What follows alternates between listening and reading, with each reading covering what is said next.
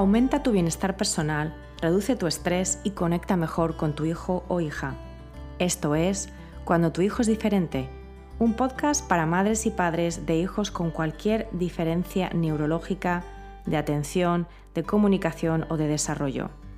Yo soy Magui Moreno y te doy la bienvenida a este programa donde comparto herramientas, técnicas y consejos prácticos para que disfrutes de tu vida y de tu maternidad. Hola, ¿qué tal comunidad? Bienvenidos a un nuevo episodio de Cuando tu hijo es diferente. Hoy tengo el grandísimo gusto y placer de estar aquí con la doctora Ana Orozco. ¿Qué tal? ¿Cómo estás, Ana? Súper feliz de estar aquí contigo, que hace rato que habíamos planeado esto y bueno, nada, todo en tiempo divino, ¿no? Feliz de estar aquí contigo. Exacto. Eh, Ana la conozco a través de una amiga común y llevamos muchísimos meses queriendo hablar de todos estos temas, de lo que supone ser una mamá de un hijo diferente, de cómo nos afecta a nosotras y sobre todo a nuestra salud, a nuestro estrés, a nuestra ansiedad, ¿no? A nuestra calidad de vida, en definitiva. Pero bueno, antes de entrar en materia, os quiero presentar a la doctora, que es médico por la Universidad Libre de Cali en Colombia y está certificada por eh, el Board, eh, la Comisión de Medicina de Familia, con énfasis en medicina funcional. Y de esto vamos a hablar en un momentito. Eh, complementario a sus estudios de medicina, estudió acupuntura, es health coach, es hipnoterapeuta y tiene un máster en neurolingüística. O sea que es una invitada súper en este programa. Estoy encantada de que esté aquí. Antes de iniciar su práctica privada, la doctora Orozco trabajó en la Universidad de Miami y en Baptist Urgent Care. Y en el momento está eh, formándose en biodecodificación biológica con la escuela de Christian Flesch, que también quiero que nos hable de eso porque son, son todo como temas interesantes. Mucha gente habrá oído hablar de esto, de la medicina funcional, pero cuéntanos de qué, de qué va, de qué va y cómo es importante saber eh, más de los efectos físicos médicos del estrés y de, de, bueno, y de todos estos, mm, de todas estas dificultades que tenemos en la mente, sobre todo cuando somos mamá de un hijo diferente. Y también apuntar que Ana es mamá también de un hijo diferente. Esto es muy importante. Ella no solamente está aquí como invitada, como, como experta ¿no? en medicina y en medicina funcional, sino que además su hijo eh, Benjamín, que tiene seis años, pues también tiene un diagnóstico de TEA. Así que, eh, Ana, de nuevo, bienvenida. Cuéntanos, la medicina funcional, ¿de qué va eso? Bueno, nada, pues les cuento que yo soy, antes de ser mamá de cuatro hijos y esposa, sea, eh, también fui paciente en algún momento, ¿no? Cuando yo estudié medicina eh, general en Colombia y aquí en, en, Estados Unidos estudié medicina familiar. Y siempre me interesó como, siempre quedé como que hay algo más, ¿no? Hay algo más que no entiendo, ¿no? Me gustaba mucho la relación de mente, cuerpo, espíritu, toda esta cosa y realmente siempre tenía como, como, esa, como ese deseo de aprender algo más, ¿no? Pero no fue hasta que me volví paciente que ya entonces ahí me metí, me tiré a la piscina, ¿no? Desafortunadamente. Entonces, por eso llegué a la medicina funcional, porque me enfermé. Y a la vez que yo me enfermé, pues mi hijo también, eh, pues tuve un niño, eh, pues diferente, ¿no? Entonces eso como que todo se juntó a la vez. Y entonces dije, en ese momento no voy a encontrar, no encontraba las respuestas a mis preguntas, ¿no? En la medicina que conocía en ese momento, pues no conocía, no, no, no, no, no encontraba unas respuestas que para mí me sonaban lógicas o no quedaba yo contenta. Y entonces por eso me metí a estudiar medicina funcional. Les cuento que yo llegué a Estados Unidos hace 20 años y pues yo no tenía mi, mi, mi certificación aquí en Estados Unidos para trabajar. Entonces yo trabajaba como asistente médico, como el que le ayudaba al médico, ¿no? Y trabajaba con niños autistas. Imagínate tú las cosas, las cosas de Dios. siempre, eh, y esto era un genetista, una genetista y un doctor neurólogo. Y me, a mí me apasionaba mucho, mucho, mucho. O sea, siempre decía yo, pero ¿qué es? ¿Qué es lo que hay detrás de esto? ¿No? Eh, y además de todo, siempre me llamaba la atención estas mamás y estos padres, ¿no? Decía, definitivamente que hay algo detrás porque es increíble estos padres como son. O sea, eh, definitivamente, no sé, pues esto es como una parte espiritual que te la digo. Yo decía, definitivamente estos niños saben qué padre escoger, porque eran unos padres muy especiales. ¿Por qué? Porque además de todo yo veía niños autistas severos, o niños con hiperactividad, pero severa, o sea, que tú decías, Dios mío, Dios mío, Dios mío. En ese momento yo tenía dos y decía yo, Dios mío, eh, no, sé, no sé, yo no sé qué haría si yo estuviera en esa situación. que ves niños que no se pueden quedar quietos, o sea, que gritan, que te tiran al piso. Y yo decía, Dios mío, qué increíble estos padres, cómo hacen para manejar esta situación. Entonces, bueno, entonces eso llegó, eso fue eh, cuando tenía 40 años que tuve eh, Benjamín es mi tercer hijo. Entonces pensé a estudiar medicina funcional porque en la medicina funcional nos lo que nos gusta es encontrar el porqué de las enfermedades, ¿no? Entonces, por ejemplo, en mi caso a mí me dio una fatiga renal, me sentía cansada, no podía bajar de peso, estaba ansiosa, tenía problemas digestivos, todo me caía mal y yo decía, pero algo tiene que haber, esta no soy yo, algo tiene que haber detrás de esto, algo pasó. Y esto fue después del embarazo de Benjamín. Y pues a consecuencia, no sé es que fue primero o segundo, no sé ahí, pues mi niño nació diferente. Y yo decía, es, es bien complicado este tema porque como que así, a pesar de que soy médico, como que nadie me entendía, nadie me lo veía, ¿no? Yo decía, este niño es diferente, algo tiene diferente, como, como se mueve, su tono muscular, algo, algo es diferente y al principio me no, no, está en tu cabeza, eso es tuyo, todo está bien, eh, mucha negación, pero bueno, eso lo hablamos después. Entonces ahí empecé yo a estudiar medicina funcional a la vez y, por ejemplo, les explico yo, en mi caso yo tenía fatiga adrenal, yo había muchos factores, en medicina funcional no hablamos solamente de un factor, sino de varios factores. En mi caso, siempre fui muy deportista desde joven hacía mucho ejercicio, me levantaba a las 4 de la mañana, correr, alzar pesas, no comía casi carbohidratos, siempre he sido tipo A, entonces a trabajar, a no dormir, go, go, go, go, o sea, el descanso cero, y me dio un parásito. O sea, eso fue como la gota. Además, yo quedé embarazada, que a veces no nos damos el tiempo de decir, oye, a los 40 años quedé embarazada y trabajaba 80 horas y hacía ejercicio y no comía bien. Entonces, y ahí me enfermé, y me dio un parásito además. Entonces fue como que, boom, no fue el ejercicio, ni fue el parásito, ni fue el no dormir, fue la acumulación de todo. Exacto. Entonces ahí la invitación, chicas y chicos, es a mirar qué tanto estrés le ponemos a nuestra vida, ¿no? O sea, además, si me echo para atrás, escuela de medicina, dejé mi país, bueno, mejor dicho, cuando uno se echa para atrás, uno dice problemas de económicos, bueno, es que tú dices, hablamos de estrés. Entonces, cuando hablamos de medicina funcional, decimos, ¿por qué nos enfermamos? Nos, nos enfermamos por un estrés, pero el estrés, no solamente el estrés que hablamos nosotras que estamos estresadas, el estrés puede ser muchas fuentes. Entonces, uno muy importante es el estrés emocional. ¿Qué, ¿Qué pasa? Que es algo muy individual, es mucho de percepción, porque algunas de nosotros hemos tenido vidas muy estresantes, por decirlo así de pronto hijos de familias divorciadas, de pronto violencia doméstica, de pronto abuso sexual, problemas en el colegio, problemas académicos, de pronto nos hemos divorciado, hemos dejado nuestros países y muchas veces nosotras no paramos a decir, oye, ¿qué tantas cosas he superado, no? O sea, de vez en cuando es bueno decir, oye, wow, bien, ¿no? O sea, como que has pasado bastantes cosas y muchas de nosotras además somos bendecidas con niños especiales que tiene una carga más. Entonces, el estrés es el, el estrés emocional, el 60-70% de la causa de las enfermedades, y no lo decimos nosotros, lo dice la OMS. Entonces, ¿qué es lo que pasa cuando estamos estresadas? Cuando estamos estresadas, estamos, con decirlo así, en rojo. Entonces le estamos diciendo a tu cuerpo, ¿sabes qué?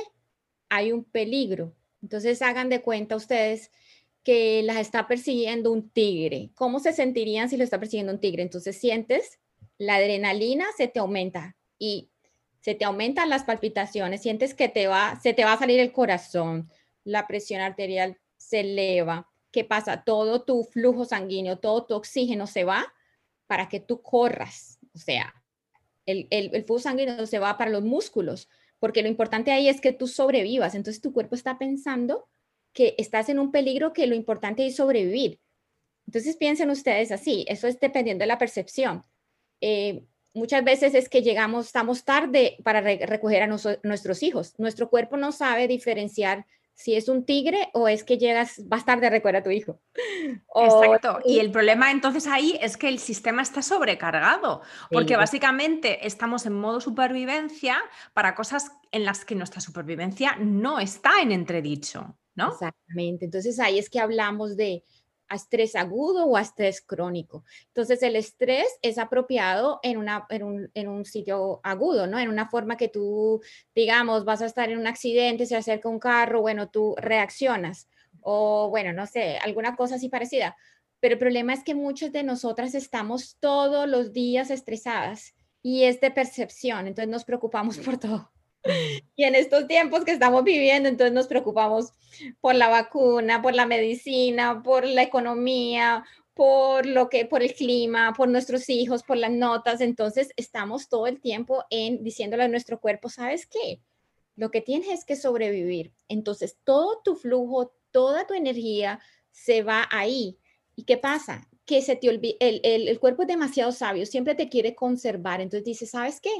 Aquí no hay, no hay energía ni oxígeno ni nada para tu aparato digestivo. O sea que tu aparato digestivo se apaga.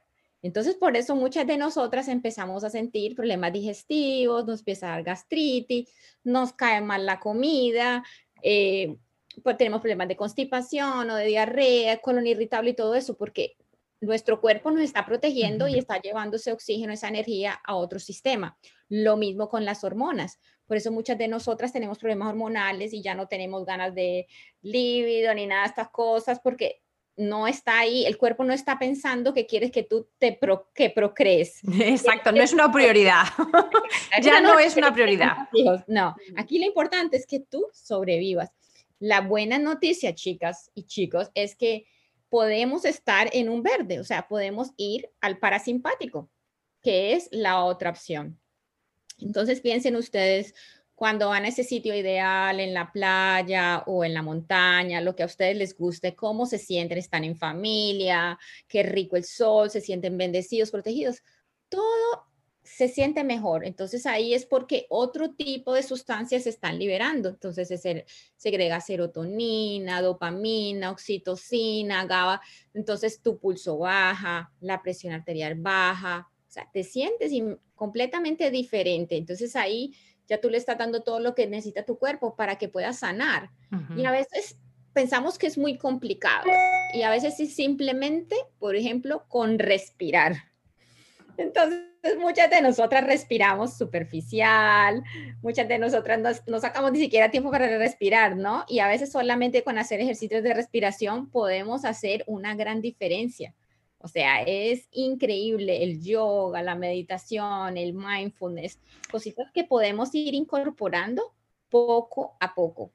Exacto, y aquí, bueno, gracias, me parece súper, súper importante esta llamada que has hecho precisamente a darnos cuenta del coste del estrés crónico, de estar siempre en, este, en esta respuesta del estrés, ¿no? De, congelarnos, eh, luchar o salir huyendo, que es básicamente esas tres respuestas ¿no? del cuerpo humano ante, eh, ante bueno, pues lo que considera como una situación de peligro. Entonces, ¿qué pasa cuando la situación de peligro, entre comillas, es que nuestro hijo es diferente, es que nuestro hijo tiene autismo, tiene trastorno de déficit de atención y hiperactividad, tiene una dislexia severa que le afecta a nivel de aprendizaje, tiene un síndrome de Down o tiene, digamos, altas capacidades, a veces incluso, o alta sensibilidad. Cuando es neurodiverso, eh, yo siempre hablo de la aceptación. Hay que empezar por la aceptación mm, de una misma como madre de ese o como padre de ese hijo, porque si no aceptas, básicamente te estás condenando a estar siempre en esa respuesta del estrés, porque, o sea, la mera existencia de tu hijo casi casi es un problema vital para ti, para el resto de tu vida.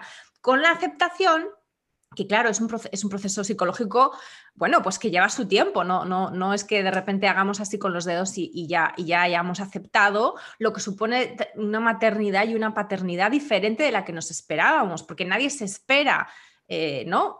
Pues la neurodiversidad en su familia. No es algo, las cosas van cambiando, pero todavía se ve como un problema, se ve como un desafío tremendo. Entonces, a nivel práctico, cuéntanos, Ana, ¿qué hiciste tú que estás en esta situación de ser médico y entender todos estos procesos y cómo nos afecta y cómo, nos pasa factura a nivel de salud?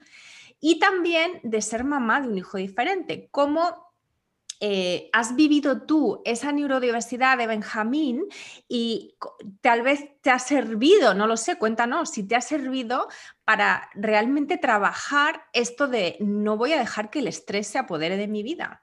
Bueno, imagínate, es un trabajo de todos los días, pero mm. mucho, es un trabajo muy, muy espiritual, definitivamente. O sea, eh, la, parte, la maternidad, la paternidad es un trabajo muy espiritual, porque es que ahí tú vienes a mirar Primero es, yo pienso que nosotros como padres, eh, y, bueno, y más así cuando tenemos eh, niños eh, especiales, em, manejamos mucha culpa, ¿no? Como que siempre mm. miramos y particularmente yo decía, pero ¿qué hice? ¿Por qué?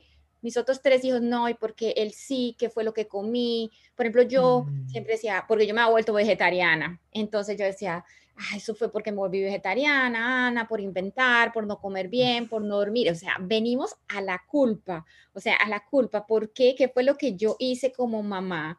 Y bueno, y todavía lo sigo a veces eh, culpándome. Trabajo en eso todos los días porque digo, yo tiendo a ser muy protectora, ¿no? Eh, y eso es mucho porque, en cierta forma, aquí entre nos, como que no confío suficiente en que él sabe lo que tiene que hacer. ¿me entiendes? Es como que tengo que creer en él, tengo que creer en él, ¿ya? Y entonces como que yo en cierta forma lo sobreprotejo, lo quiero sobreproteger, o sea, como que hasta vestirlo, ¿ves? Por ejemplo, hoy, hoy Sara se Sara tiene cuatro años, y Sara se subió, se vistió, se puso su ropa y yo estaba abajo, le dije, Benjamín, ve a vestirte. Y me quedé yo pensando, ay Dios mío, no se va a poder vestir porque yo tiendo a vestirlo a los seis años porque, bueno, porque se demora más, porque no combina bien, porque no sé. Entonces hoy dije, ¿sabes qué? Confío en él, él sabe hacerlo. Nada, se vistió lindo, se, perfecto, no se puso los zapatos, no importa. Pero es el día a día, ¿no? Y es aceptar y decir, es diferente y, y mm. es, y, es, y es una bendición porque me, me, me enseña todos los días, ¿no? A decir, eso lo debemos de aplicar no solamente con los hijos, sino con todas las personas. Y en este momento de tanto confusión que estamos viviendo, esto es una herramienta muy poderosa, entonces aprender la empatía y la compasión, de decir, ¿sabes qué? Yo no soy igual a ti, ni todos no somos iguales, todos somos diferentes. Entonces, ¿yo por qué voy a querer que mi hijo sea igual al resto de los hijos del colegio? No sé, o sea, ¿por qué quiero que él vaya a cuadrar en una cajita? si ninguno cambiamos en la cajita. Y ah, bueno, qué maravilla que él no cuadre en la cajita. Mm. entiendes? Mucho empezar a ver todo como con compasión y decir, nada, esto es un reflejo de, lo, que, lo que estamos viendo afuera, porque voy a querer que él sea como todo el resto del mundo o como el resto de los niños. Entonces eso es como, dime.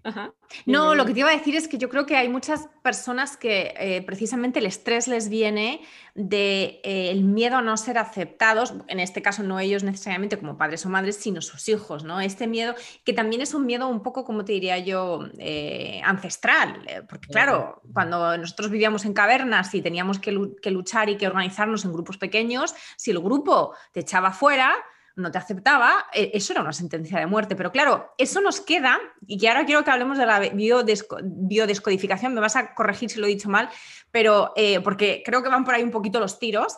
Em, toda esta parte de cómo eh, integramos. O sea, hay muchas cosas que son, digamos, automatismos a, día de hoy, ¿no? Entonces, un automatismo es la pertenencia social. ¿Por qué? Porque es verdad, somos seres sociales, los seres humanos somos seres sociales.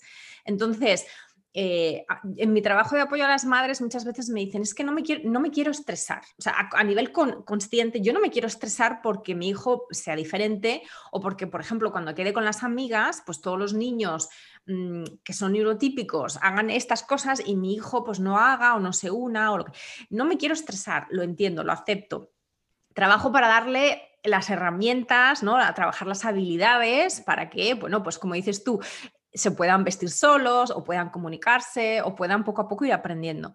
Pero en ese instante que ve que el hijo es diferente o que el hijo no se une a los demás, y, o sea, es como una cosa, es que es automática, son segundos. Entonces esto tiene que ver con tal vez toda esa parte eh, inconsciente, pero quiero que nos hables de la biodescodificación, porque, porque hay algo ahí que tiene que ver, o sea, yo creo que es muy liberador darse cuenta de que cuando, digamos, no hacemos las cosas como nos gustaría, Mm, a, nivel psicológico, que también hay una parte que no es racional. Es decir, para no añadir a esa culpa de la que hablabas tú antes, ¿no?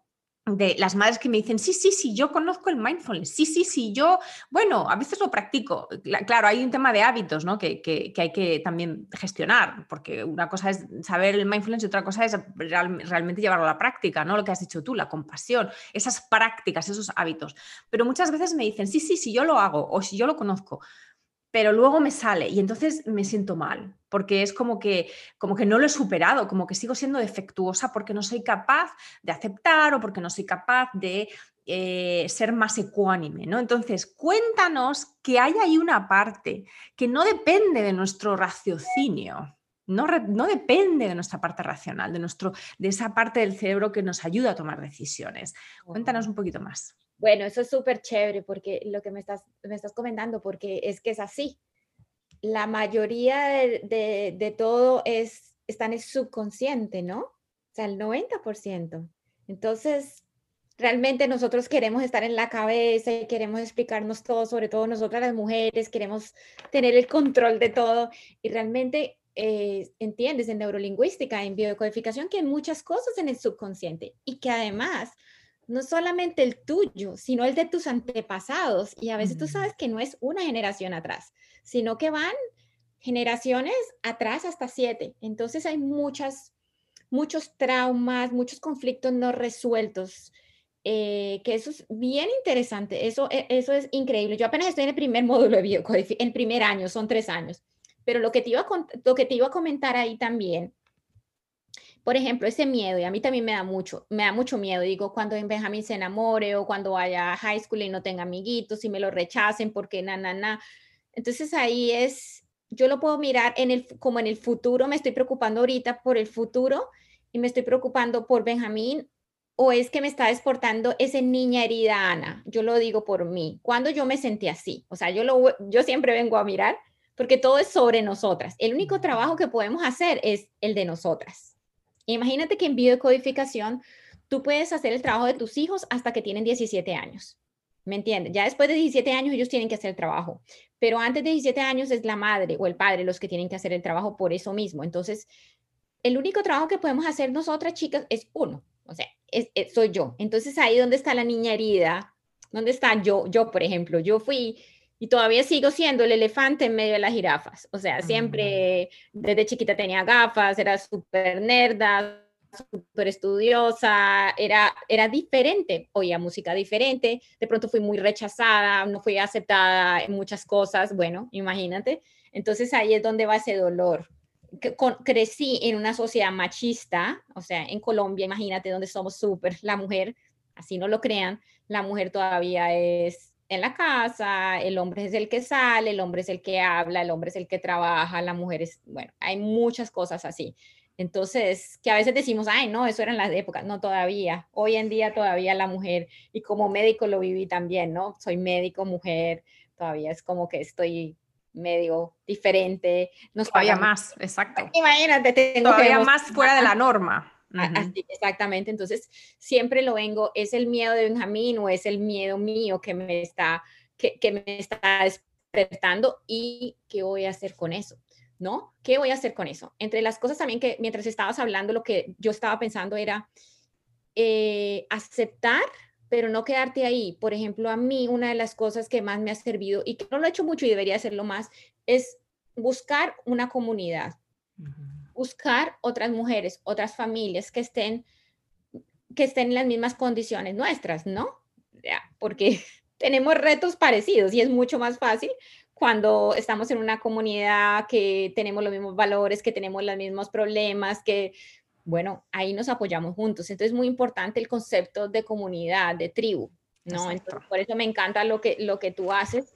Y ellos también, ¿no? O sea, por ejemplo, eso de los colegios. Yo tengo cuatro hijos y, yo pienso que cada niño eh, queda bien en un colegio diferente, ¿no? O sea, porque uno de pronto cree que este es el colegio, ahí quiero meter a mi hijo. No, ahí todos los niños son diferentes y necesitan un colegio diferente. Entonces, de pronto no meter a mi hijo al colegio que puede ser que para el resto de las personas sea el mejor, pero de pronto para mi hijo no es el mejor. O sea, de pronto para Benjamín va a funcionar en otro colegio. Creo que en algún momento lo hablamos y, y, bueno, y usar lo que, las herramientas que hay. Nosotras estamos bendecidas de vivir en Estados Unidos que tenemos tantas opciones.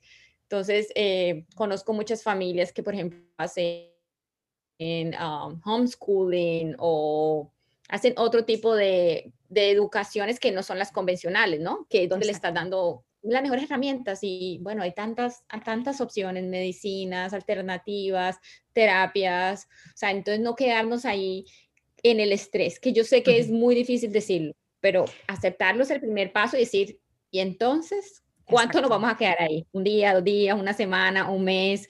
Porque está bien que nos quedemos ahí, porque es difícil, pero no quedarnos ahí, sino decir, me preocupa eh, que no corra bien. Bueno, entonces, ¿qué vamos a hacer? Vamos a hacer una cita con un terapista para que le fortalezca los músculos. ¿Cuándo? O sea, como salirte de ahí de la, de, la, de la...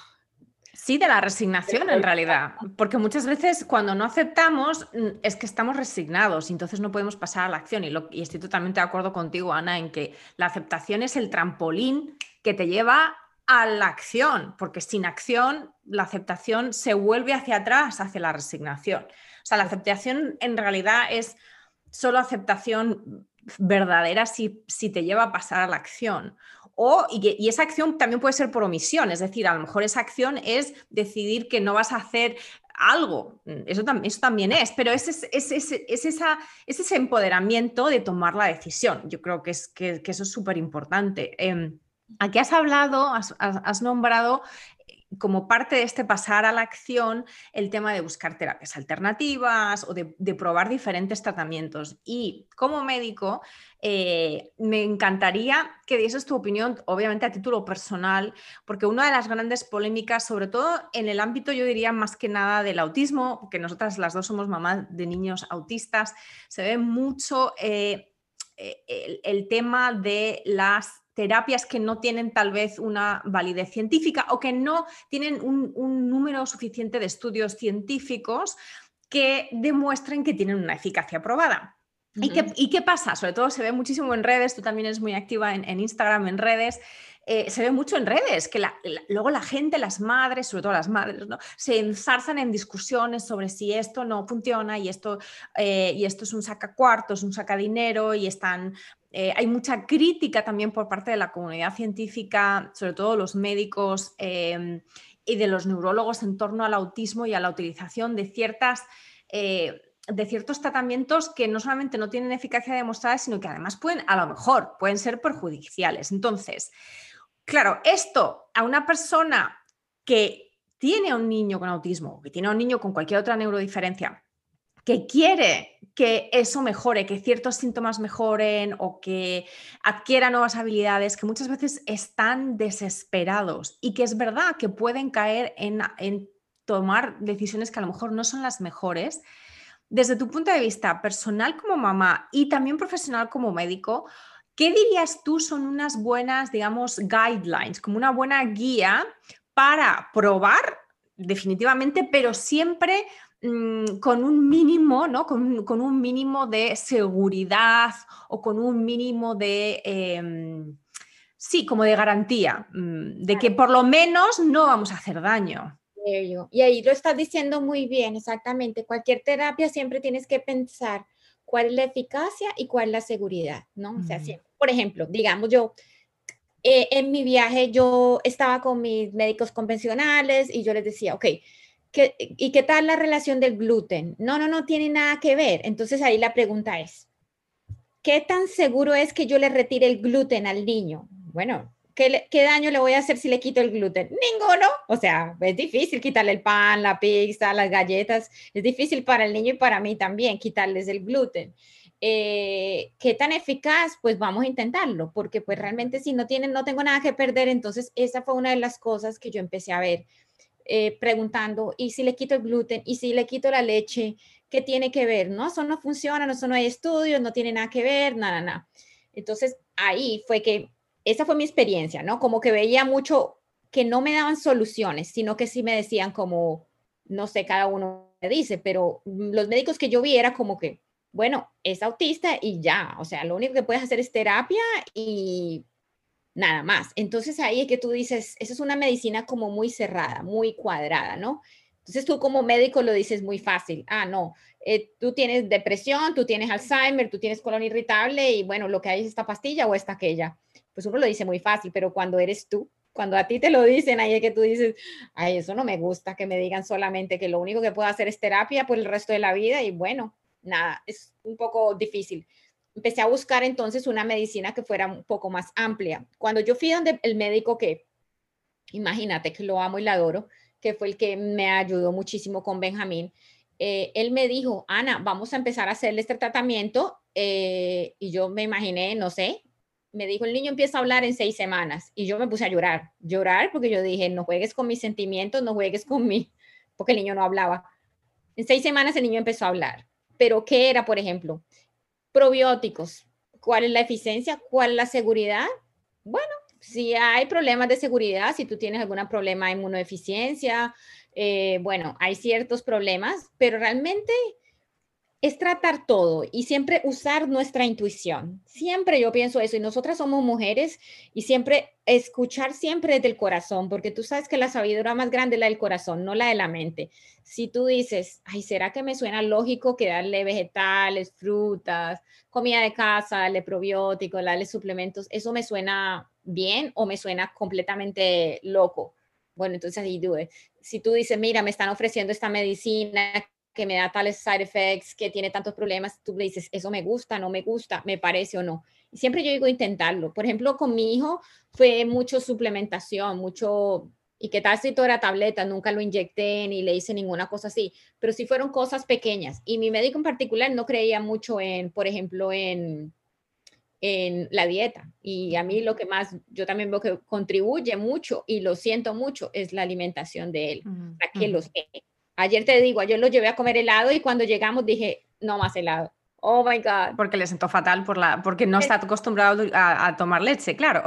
Sí, leche y era un yogur, uno de estos, tú sabes, de estos yogur que le echan toppings. Él ahí estaba, pero llegó que dije, ay Dios mío, para hacer la tarea me lleva, nos llevó el doble porque estaba, yo lo, no, uno lo ve, o sea, yo lo sé. Sí, y de hecho yo creo que aquí también es muy importante lo que has, eh, para hilar lo que has dicho tú, es el tema de, sí, la intuición y también los ojitos, o sea, vamos a ver, tenemos que observar, tenemos que ser detectives, tanto para entender sus comportamientos muchas veces, pues porque son diferentes a los nuestros y, y no siempre se comunican de una manera que nosotros podemos entender, pero también mm, ser detectives de comportamientos en general. Si hay algún cambio, eso, en la alimentación, algún cambio, por ejemplo, pues yo que sé, de profesora en la escuela que les pueda afectar a nivel emocional y que luego eso también lleva, por ejemplo, pues a tener más problemas de eh, atención o tener más eh, zonas, lo que nosotros en mi casa llamamos las zonas rojas, que son las explosiones emocionales.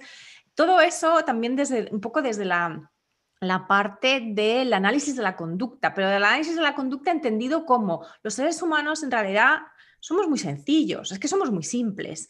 Antecedente, mm, comportamiento y consecuencia. Hay que entender qué es lo que ha pasado antes o qué es lo que ha cambiado en su entorno, cuál ha sido el comportamiento y, qué consecuencia hay de cara a predecir si eso se va a volver a dar o no, ¿no? Entonces, yo creo que lo que es muy complicado eh, para los padres, y yo espero que la medicina, digamos, convencional eh, también vaya evolucionando eh, y, haya especialistas, eh, ya sean neurólogos, ya sean pediatras o neuropediatras, que realmente empiecen a, investigar y a, abrir un poquito más el menú de opciones de cara a las neurodiversidades, porque el problema con las neurodiversidades es que son tan complejas, es decir, dentro del espectro autista hablamos de un espectro y es verdad que hay muchísimos niños que, por ejemplo, tienen una gran diferencia el quitarle el gluten o, la, caseína, ¿no? La, leche, y en cambio hay otros niños que, por ejemplo, pues no. Nosotros lo intentamos con Adrián y no supuso ninguna diferencia.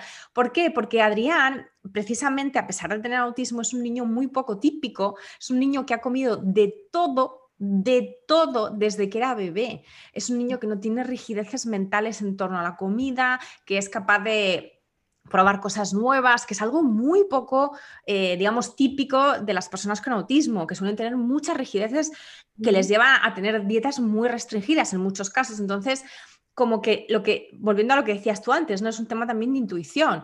Tú como madre sobre todo, o como padre, vas a saber, a tu, vas a conocer a tu hijo y vas a saber si tu hijo tiene problemas cuando va al baño, si tu hijo eh, presenta mm, comportamientos diferentes cuando come cosas que a lo mejor no come muy a menudo, o al contrario, si tu hijo realmente a nivel de alimentación es un niño que nunca ha dado problemas y que come mejor, es que mi hijo come mejor con 10 años de lo que comía yo con 15 y 20. O sea, es que yo, por ejemplo, era, yo era de dieta restringida y, yo no tengo autismo, o sea, es decir, yo era una niña muy tiquismiquis con la comida y mi hijo es una cosa impresionante lo contrario que es. Entonces, interesa probar, pero siempre sobre la base de tu hijo, o sea, de la realidad de tu hijo, de tu hija. O sea, tú eres la persona que mejor le conoces y eh, con eso también vuelvo a este tema que nos decías al principio de la confianza, ¿no? Hay que mm. tener confianza y esta parte de aceptación tal vez más espiritual o como más eh, sí, más mm, holística, de decir, le tengo que les tenemos que ayudar, tenemos que ayudarle con ciertas habilidades, con ciertos tratamientos, con ciertos programas, pero también tenemos que dejar que se desarrolle tal y como es, ¿no? Y para eso hay que observarles, hay que, hay que conectar con ellos, ¿no? Que yo creo que eso también es un tema muy, muy, muy importante. Exacto, que ellos tienden a, y, bueno, y eso me encantó que dijiste, conectar con ellos. Y, y, que, hay que se puede conectar de muchas formas con ellos. No solamente podemos conectar con ellos hablando, sino haciendo, por ejemplo, cosas juntos, pintando, oyendo música. Qué bonito, por ejemplo, cuando las familias hacen, si, es, si no es oración, digamos, una meditación o hacen ejercicio juntos. O sea, hay muchas formas eh, abrazándolos, o sea, abrazándolos. A, algunos niños bueno, les gusta mucho porque tiene mucha sensibilidad, ¿no? Pero mira que casualmente, por ejemplo, el mío es un abrazador full. A él le fascina que lo abracen, él le encanta. Más Sara dice, no me gusta porque Benjamín abraza a todo el mundo. A él le encanta. Entonces, nada, lo que tú estás diciendo, cada uno es individual y nosotros como mamás es pues mirarlos y tratar de ayudarlos en lo que ponemos, pero siempre pues confiando en que, en que todo está en plan divino y que todo tiene un propósito mayor. Y, yo creo que eh, mm, dos cositas que quería comentar ya para ir acabando. La, primera es que mucho de lo que tú has hablado, mm, empezando con todo el tema del sistema eh, simpático y el parasimpático, ¿no? el, tema de la respuesta al estrés, es precisamente quitarte la quitarnos la fuente del estrés. Es decir, porque es que si no, sobrecargamos al, sistema. Entonces ahí es donde entra la aceptación, ahí es donde entra a trabajar las, propias historias, ¿no? las propias heridas no resueltas, como has comentado tú, para no proyectar nuestros temas sobre nuestros hijos. Eh, ahí es donde entra el tema del autocuidado como una responsabilidad, no solo como un derecho, o sea, y, no solamente contigo, sino con el resto de tu familia. Em, y son todo temas que, me encanta hablar de ellos porque es un poco como, eh, como el pan de, de, mi trabajo, ¿no? Y el tema del mindfulness que nos ayuda precisamente a no interpretar todo como un peligro, porque es que eso es clave. Si no interpretas todo como un peligro, oye, pues parece que la vida, no es que la vida haya cambiado de fuera, o sea, tu hijo seguirá teniendo autismo, seguirá teniendo TDA o seguirá teniendo lo que, o Downs o lo que sea, pero tú ya no te lo tomas eso como una afronta diaria y entonces, claro, eso te libera muchísima energía, primero para que tu cuerpo funcione mejor, como también nos has comentado, a todos los niveles y por lo tanto tú también tengas más salud y más calidad de vida y también para que puedas de esa manera liberar más energía para conectar con tu hijo, para conectar con el resto de tus seres queridos, para pasar a la acción y tomar todas estas medidas para ayudar a tu hijo, ¿no? Entonces, yo lo que te quería preguntar, Ana, como profesional, ahora sí, ¿cómo ves tú eh, todo este tema de, mm, de, que los médicos, eh, ¿cómo te diría yo? Como que guíen un poquito más a las familias, a las familias a nivel médico, de que no sean como tan cerrados. O sea, a nivel de profesión, ¿tú crees con todo lo que se habla ahora de la neurodiversidad y del hecho de que hay muchísimas más personas dentro del espectro autista de lo que pensábamos en un momento, porque al ser un espectro es muy variado? ¿Crees que puede haber un movimiento de la comunidad científica y médica para mm, no ser tan, mm, ¿cómo te diría yo?, tan restringido en el, approach? O sea, ¿cómo, ¿cómo lo ves tú? Pues yo lo veo muy positivo. yo lo veo muy positivo porque lo que pasa es que, mira, todo esto que ha pasado este año ha despertado mucho a la gente, ¿no? Entonces, porque la gente se ha frustrado en decir lo que estamos hablando. Tienes esta enfermedad y la solución, no, hay solución. O sea, no hay solución en la medicina tradicional, ¿no? Pero cuando tú te vas a ver y te vas al fondo y tú dices, ay, sí, hay muchas soluciones, hay muchas cosas que se pueden hacer. ¿Qué es lo que pasa? Que aquí también no solamente hay que tener compasión con nuestros hijos, con nuestro esposo, con todo el mundo, sino también con los médicos. Nosotros eh, no nos han preparado para eso. Nosotros no sabemos, nosotros damos lo que nos enseñaron y la mayoría de nosotros lo único que sabemos es recetar. El sistema aquí, eh, por ejemplo, en Estados Unidos es bien difícil porque solamente tenemos siete minutos para ver un niño o, bueno, para ver un paciente. Entonces, ¿entiendes? Tienes en un día 50, 60 pacientes y no tienes cómo, o sea, in and out, in and out. Entonces, y tú como mamá, tú tienes una lista, 20, que si lo de azúcar, que si lo de esto, que si aquello, que la terapia, que el colegio, que imagínate tú. Y entonces mm. es muy difícil también para los médicos, pero yo creo que es mucho también eh, que nosotras empecemos a hablar, que la gente empiece a hablar. O sea, a mí por eso me gusta mucho, por ejemplo, las redes y, me ha gustado mucho cuando tú oyes otras alternativas porque al menos te da la curiosidad y al menos tú dices, ah, mira que yo oí que el magnesio, ah, mira que oí que tal cosa, déjame, al menos te da la curiosidad, al menos empiezas a mirar otras alternativas, otras opciones porque yo creo que es eso, ¿no? Necesitamos una medicina más grande. No, no, es que hay que cambiar la medicina que hay, lo que pasa es que hay que ampliarla. Y, y también siempre pensar cómo creamos soluciones. ¿Qué tal? No sé, si por ejemplo ofrecemos un grupo de ayuda aún con un médico, nos juntamos de pronto con un especialista, un neurólogo y de pronto le decimos, oye, ¿qué tal si hacemos reuniones de mindfulness, de nutrición o alguna? Porque Muchas veces que se sienten como, ¿y cómo les explico? Si yo no sé de eso, ¿cómo les voy a explicar de nutrición y de mindfulness, de ejercicio, si, no, si ni siquiera yo, muchos de los médicos estamos quemados, como se dice, estamos burnout. Entonces... Exacto. Es, es, como, es como, ¿cómo se dice? Cuchillo de palo en, en, casa de herrador, de herrero, cuchillo de palo. Es decir, ni siquiera están, estáis hablando del estrés, pero vosotros también estáis súper estresados. Claro, y es un problema, digamos, em, sistémico, porque es como dices tú, cómo está planteada la, salud, ¿no? Y entonces ahí también es un poco como cuando he hablado, cuando he entrevistado a gente en este podcast, hablando de, los apoyos educativos en la escuela, que muchas son técnicos de, educación especial y, ¿no? y terapeutas, eh, logopedas, y muchas me dicen es que no, es que necesitamos una reforma global de la educación. Pues igual con la medicina, necesitamos una reforma global de la medicina eh, práctica, o sea, aplicada, ¿no? Porque es, lo que dices tú, no hay una manera, tal y como está planteada ahora, no hay una manera de tener em, una visión más holística, ¿no? más completa de la salud, que incluya también la parte emocional, que incluya eh, eh, todas estas partes que nos has contado y que incluya el ir más allá de la sintomatología, que yo creo que ese es el gran eh, talón de Aquiles de la medicina convencional. Yo ahora mismo después de esta entrevista voy a la dermatóloga y yo ya sé lo que me va a dar, que me va a dar unas cremas. ¿Por qué? Pues porque tengo un poco de eczema.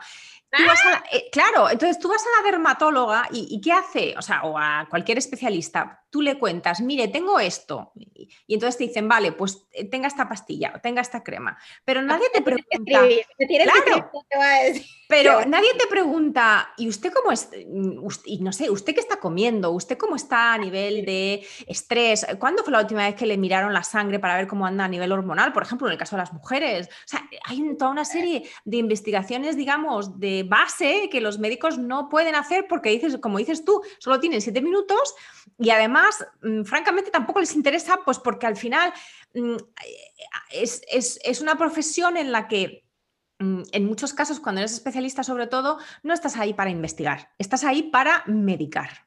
Muchos, muchos, muchos. Desafortunadamente es así porque lo veo con mis compañeros.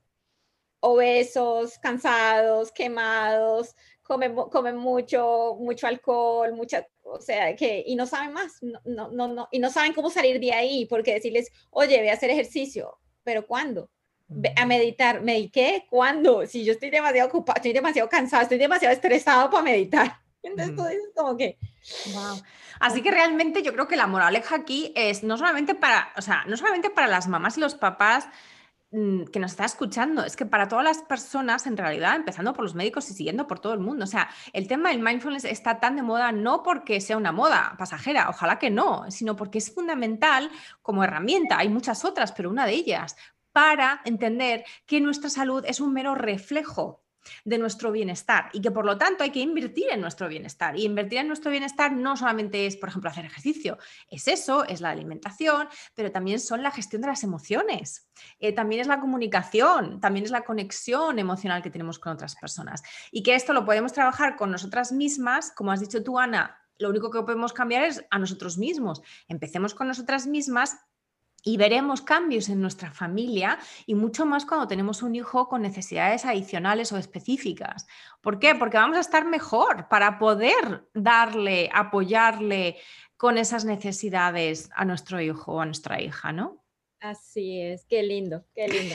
Ana, cuéntanos dónde estás en redes, eh, si alguien quiere ponerse en contacto contigo. Yo no sé si tú, bueno, primero explícanos si tú haces trabajo eh, como individual de coaching de, salud o, de, o, como, eh, digamos, consultoría privada en temas de salud. eso es lo primero. Y lo segundo, si alguien se quiere poner en contacto contigo o quiere seguirte, ¿dónde estás en redes? Bueno, ahorita estoy en redes, estoy en Instagram como doctora, doctora Naurosco. Eh, ahí estoy muy activa en las historias, eh, eh, hay bastante información en el muro, pero me pueden siempre escribir, casi siempre me meto dos veces al día, me pueden escribir por Instagram, también en Facebook es el mismo nombre, y, pero en Facebook casi no me meto, estoy, no sé, estoy tratando de poner todo junto, pero casi siempre estoy más en Instagram, de todas maneras me pueden escribir también a mi email que es ana at anaorozcomd.com y ese es mi website, okay. anaorozcomd.com. Perfecto. Eh, nada, siempre supra la orden, lo que necesiten, eh, cualquier pregunta, ahí estoy. Y si hago consultas, eh, estoy haciendo ahorita consultas virtuales en Zoom, también aquí presenciales en Miami, pero estoy haciendo mucho virtual. Claro, dadas las circunstancias es, lo más saludable. Así que pues dejaremos toda la, dejaré toda la información, eh, todo lo que nos has dado, el email y, los, eh, los usernames eh, en redes, en las notas del episodio. Y de nuevo te quiero agradecer muchísimo, Ana, este tiempo que has pasado aquí conmigo. Mm, estaba overdue, como dicen en inglés, estaba, llevábamos ya mucho tiempo queriendo hacerlo, así que encantada de que hayas podido eh, encajarnos en tu, en tu agenda tan apretada y muchísimas gracias por todo tu testimonio como mamá de un hijo con autismo, pero también como profesional médico. Es muy importante hablar de todos estos temas de los que hemos hablado, así que de nuevo muchísimas gracias. A ti, a ti. Muchas bendiciones.